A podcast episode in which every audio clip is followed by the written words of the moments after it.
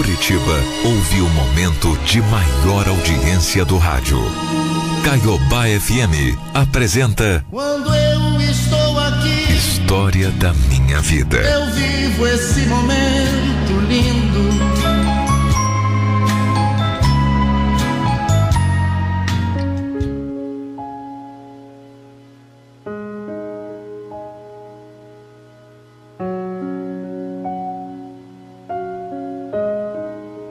Bom dia, Mauri. Bom dia a todos os ouvintes. Hoje eu quero contar minha história. Uma história que mostra que o amor verdadeiro, ah, ele é tão bonito. Eu sou curitibano, me chamo João Alcântara. João Alcântara. Eu morava numa fazenda no Mato Grosso. Eu fui para lá muito jovem, a convite de um tio meu. Ele era capataz de uma fazenda e eu sempre fui um cara que gostou muito da natureza. Sempre foi uma pessoa que gostava muito de animais. Então, eu vou dizer para você. Quando meu tio me convidou para trabalhar nessa fazenda no Mato Grosso, eu fiquei super feliz. Antes de me mudar para lá, eu passei também um tempo em São Paulo. Morava em Ourinhos, no interior, e lá eu mexia com obras. Eu era pedreiro. Depois, eu voltei para Curitiba, mas como aqui não estava fácil, como aqui as coisas estavam muito difíceis, não conseguia arrumar emprego, não conseguia um trabalho, um- de vez em quando um bico ali, um bico aqui. Esse meu tio, que veio passar uns dias na casa do meu pai, ele me fez esse convite. O meu pai morava no Boqueirão e meu irmão mais velho também. Assim que ele me convidou para trabalhar na fazenda, sabe, no começo eu fiquei com receio, mas como eu gostava de animais, de bicho, como eu falei, de plantação, eu resolvi arriscar. E fui com meu tio para lá.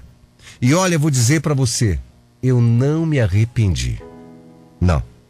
Aquilo era um verdadeiro paraíso. Lindo, sabe? Pantanal Mato Grossense, lindo, lindo, lindo, lindo, espetacular. Pro rapaz caipira da cidade sair daqui e pra lá, é, caipira da cidade, é assim que eles me chamavam. Porque eu não conhecia jacaré, eu não conhecia sucuri, eu não conhecia mato, eu não, conhecia, não conhecia peixe, piranha. Eu era um caipira da cidade indo morar num paraíso. Quando era época de cheia, a gente tinha que levar o gado para a parte mais alta da fazenda. Muitas vezes levá-los para outras pastagens, outras fazendas, porque era perigoso. Era um trabalho duro, mas muito bonito. Eu era boiadeiro. Nessa lida o tempo foi passando, passando. Eu fui aprendendo as coisas, até tocar berrante eu aprendi. Sabe, sempre que tinha alguma reforma na sede, o fazendeiro me pagava para fazer, porque como eu tinha tido experiência aqui como pedreiro, como ajudante, era eu. Era eu quem fazia as obras. E era um extra que me ajudava bastante. E dessa forma eu trabalhava de peão de boiadeiro e de pedreiro também. Passados cinco anos que eu estava lá, no Pantanal, eu vim para Curitiba visitar os meus pais porque eu não estava aguentando mais de saudade, sabe? E no ônibus, eu sentei do lado de uma moça. E essa moça também morava em Curitiba. Ela tinha vindo visitar os avós que moravam no Mato Grosso. E estava voltando quando eu estava vindo para cá visitar meus pais. E durante essa viagem, nós fizemos uma amizade tão bonita. Ela tinha 23 anos, era manicure, solteira, uma pessoa alegre, alegre, sabe? Com uma energia tão boa. Pensa numa mulher alegre, pensa numa sim- uma pessoa simpática. Era ela. Dava para ver que ela adorava conversar. E durante essa viagem, a gente foi fazendo amizade. E juro para você, parecia que a gente já se conhecia há muito tempo. Durante as paradas, nós descíamos para comer alguma coisinha e eu sempre do lado dela. E ela sempre do meu lado, sempre sorrindo, simpática. Até parecia que ela era minha namorada. E na verdade, eu posso dizer que hoje, hoje eu posso. Nada, nada é por acaso. Dava para ver que nós fomos feitos um pro outro ali. E o nosso namoro começou ali, naquela viagem, viu? E nunca mais a gente se largou. Eu fiquei aqui de férias 30 dias na casa dos meus pais. Voltei para o Pantanal porque eu amava. Mas eu estava decidido. Eu tinha que voltar para Curitiba. Eu ia para lá, ia pedir minha conta e ia voltar. Porque eu estava apaixonado por essa mulher. Eu não queria mais ficar lá. Eu voltei a morar em Ourinhos. E a cada 15 dias eu viajava para Curitiba também, para poder ficar do lado da minha namorada. É impressionante. Impressionante como essas coisas acontecem na vida da gente, né? Eu estava super bem lá no Pantanal, fazendo o que eu gostava de fazer, ganhando um, um bom dinheiro. A minha intenção era viver lá a vida toda. Eu já tinha planejado casar com alguma pantaneira, ter filhos por lá. Era o que eu pensava. Só que eu não contava com o destino, né? O destino esse que mudou os rumos da minha vida, que colocou tudo no lugarzinho certo, na hora certa, como tinha que ser. E foi assim. Foi assim que ele se fez. É, o destino se fez na minha vida de uma maneira inusitada. Tanto é que colocou um amor dentro do ônibus para que me apaixonasse. Com pouquíssimo tempo de namoro, nós nos casamos. E foi depois do casamento que eu mudei novamente para São Paulo, definitivamente. A minha esposa tinha a vida dela aqui, tinha um emprego, sabe? E a gente conversou. Decidimos então que eu viria para cá. Claro, eu estranhei a vida em Curitiba, capital do estado, milhares de pessoas circulando para tudo que é lado. Totalmente diferente daquela vidinha simples e calma que eu levava no Pantanal e depois no interior de São Paulo. Era uma vida mais tranquila, né? Aliás, muito tranquila, comendo peixe todo dia. Que delícia, que saudade que me dá, viu? Quanta saudade. Às vezes a saudade judia da gente, né? Ela vem, vem e dói. Quanta saudade. O importante é que eu estava casado com a pessoa certa. Uma mulher carinhosa, uma super mãe, inteligente. E a gente se amava demais. Ela me dava provas do amor dela todo santo dia. E eu também amava essa mulher demais. Tivemos nossos filhos, três ao todo, duas meninas e um menino. Em pouco tempo cresceram. E é incrível como a gente não percebe o quão rápido o tempo passa quando a gente está com a pessoa que a gente ama, né? Com a correria da cidade grande. Você não percebe, mas o tempo vai passando, vai voando. E quando a gente vê, os filhos cresceram. Parece que ontem mesmo eu estava solteiro. A minha filha mais velha se casou e hoje eu já sou avô de dois netinhos. Desde que eu me casei, eu sempre trabalhei aqui em Curitiba. Eu nunca tinha saído para fora para trabalhar. Sempre perto da minha família, da minha esposa. Eu sempre fui um cara assim, sabe? Tão apegado à família tão unido aos filhos, à esposa. Para mim é uma sensação tão gostosa chegar do trabalho, poder abraçar a esposa, os filhos, conversar um pouquinho, sorrir, brincar. Para mim sempre foi assim, muito bom, muito gratificante. Não tem, não tem preço. Eu não consigo entender pessoas pessoas que vivem relacionamento extraconjugal, chega em casa de madrugada, ou muitas vezes não chega. Eu não. Eu sempre fui assim. Sempre fui família, esposa, filhos em primeiro lugar. A vida é assim. Cada um escolhe aquilo que lhe faz bem. E isso, viver o amor da minha esposa, dos meus filhos, me fazia muito bem. Era uma vida sensacional. Sabe, aqui eu fui trabalhando, cresci dentro da empresa, de pedreiro passei para encarregado. Depois de mais alguns anos passei para mestre de obras. Eu cresci. Fui subindo degrau por degrau. Nunca desobedeci ordens. Sempre fui um homem humilde. Sempre muito trabalhador. Essa construtora pegou uma obra gigantesca na cidade de Palmas, Tocantins. E meu chefe pediu para que eu fosse para lá. Para tocar esse serviço, sabe? E como eu nunca falei não, eu concordei. Depois que eu me casei, há mais de 20 anos, era a primeira vez que eu deixava minha família aqui para poder trabalhar. Quando eu dei essa notícia em casa, a minha esposa ficou tão triste. Porém, eu me lembro que ela me abraçou, segurou o meu rosto com as mãozinhas dela e falou assim: Amor, vai ser difícil acostumar ficar longe de você.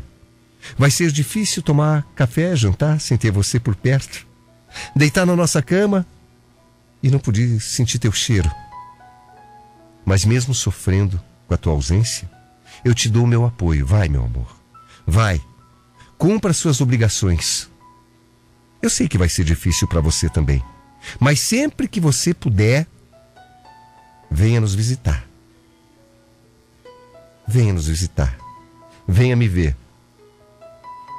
Ela falou isso chorando. Me abraçou. Sabe, parecia que ela estava se despedindo de mim, que nunca mais ia me ver. Foi essa a impressão que eu tive. Que ela estava se despedindo ali. Que nunca mais ia me ver. Eu fui trabalhar. Mas passado uma semana, com o coração apertado,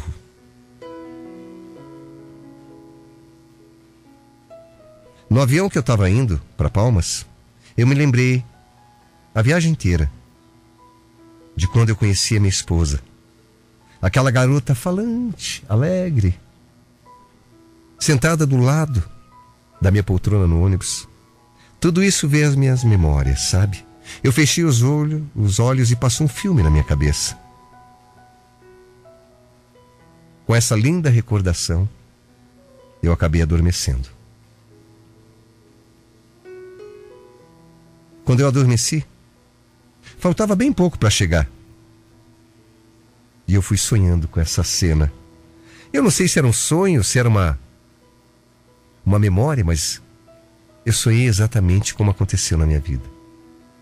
Quando eu estava vindo visitar meus pais e aquela moça ali do lado, conversando, falando, sorrindo. Os dias foram passando a saudade aumentando. Na obra que eu estava fazendo, o sinal de celular era horrível, péssimo, porque era bem no comecinho da época do celular, sabe? Então não era como hoje em dia que pega em qualquer lugar, não. Era muito difícil eu conseguir falar com a minha família. Passou um mês, passou dois. E a saudade lá de casa doía meu peito. Chegava a chorar de saudade. O prazo para o término daquela obra era de um ano e quatro meses, gente. Era muito tempo que eu tinha que ficar longe da minha família. Mas eu prometi para mim que seria meu último serviço. O serviço estava apenas começando, tinha muito chão pela frente para poder terminar aquela obra. Era uma sexta-feira. Estava chegando o final de semana. Corpo cansado. Uma semana de trabalho. Cheguei, tomei meu banho, jantei, e logo fui deitar, como eu sempre fazia. Mas antes, antes de deitar, eu fiz as minhas orações. Rezei pela minha família, pela minha esposa, pelos meus filhos. Em seguida me deitei. Era uma hora da manhã e meu corpo ficou totalmente amortecido, adormecido. Eu senti que alguém apertava minha mão, sabe? Alguém ali estava segurando a minha mão. Em seguida, eu senti alguém acariciando meu braço. O jeito de apertar minha mão era um jeito que eu conhecia. Delicado. Um jeito carinhoso.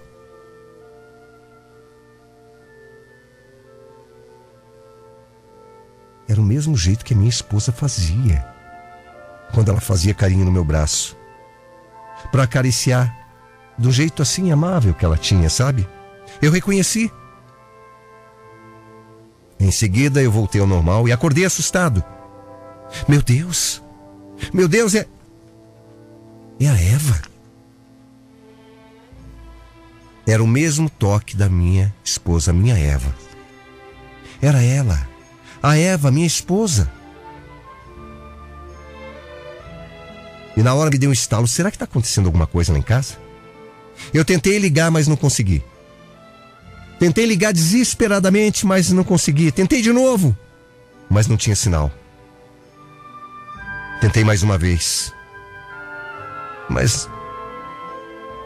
Mas não era possível conectar a ligação, então. Eu fiquei ali. Sabe, o sono desapareceu, eu não consegui mais dormir. Eu fiquei pensativo com aquilo, com aquela sensação. No outro dia, pela manhã, eu fui acordar para trabalhar. Quer dizer, acordar não, eu fui trabalhar, porque na verdade eu não dormi. Eram sete e meia da manhã. O engenheiro-chefe veio conversar comigo. E eu nunca vou esquecer. Na hora que ele entrou, eu já percebi que ele estava chateado. Eu já percebi que alguma coisa estava errada. Ele entrou, falou comigo e, e disse que eu deveria pegar o primeiro voo para Curitiba. Meu Deus, eu gelei na hora. Gelei. Porque eu já sabia o que ele ia falar. Antes mesmo dele falar, eu já senti o que ele ia falar. Ô oh, meu amigo, eu não sei nem como te falar isso, mas. Eu preciso que você volte para Curitiba urgente. Ele veio me dar a pior notícia da minha vida. A minha esposa havia falecido. E na hora eu falei. Eu pensei comigo mesmo, então era ela. Era ela. Ela que veio me avisar. Era Eva.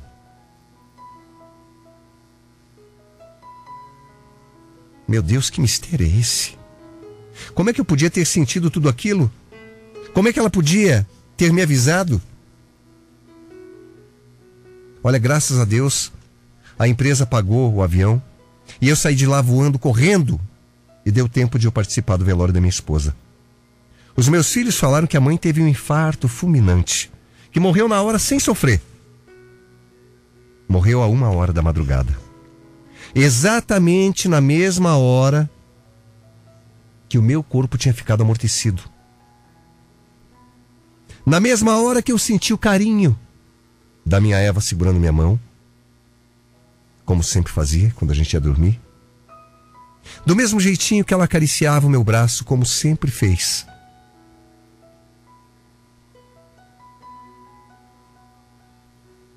Eu perdi a minha mulher.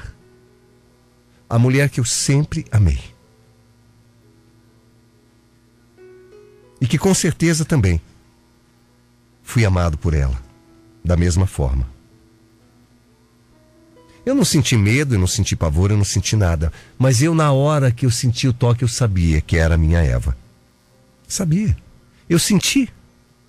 Até hoje eu carrego esse mistério comigo. Será que foi a alma da Eva que veio me avisar que ela havia morrido?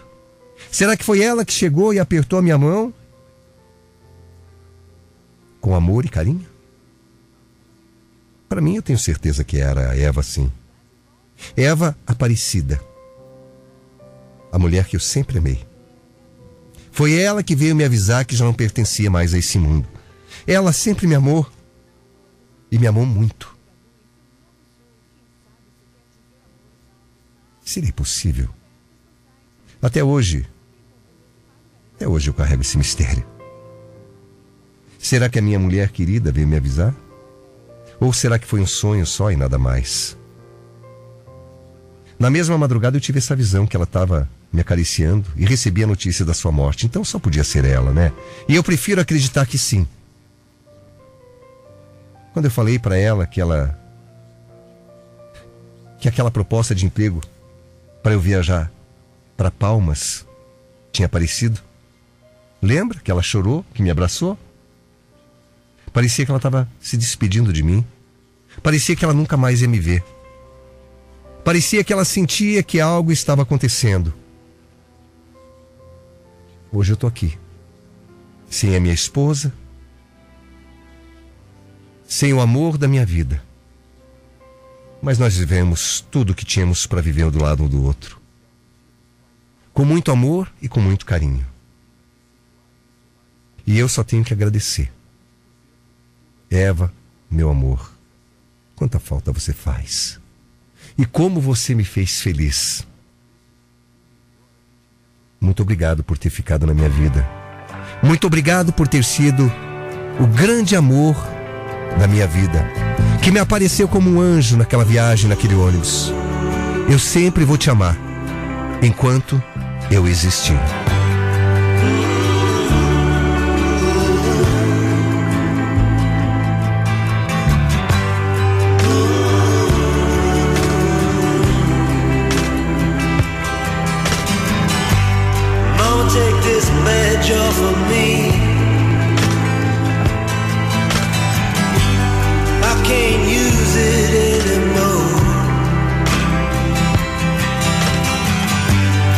getting dark, too dark to see.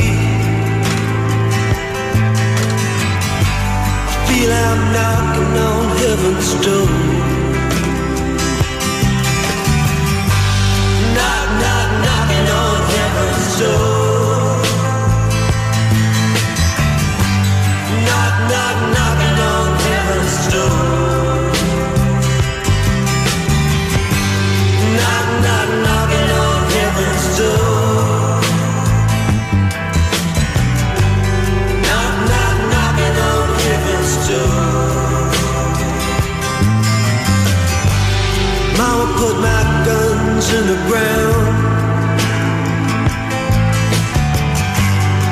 can't shoot them anymore.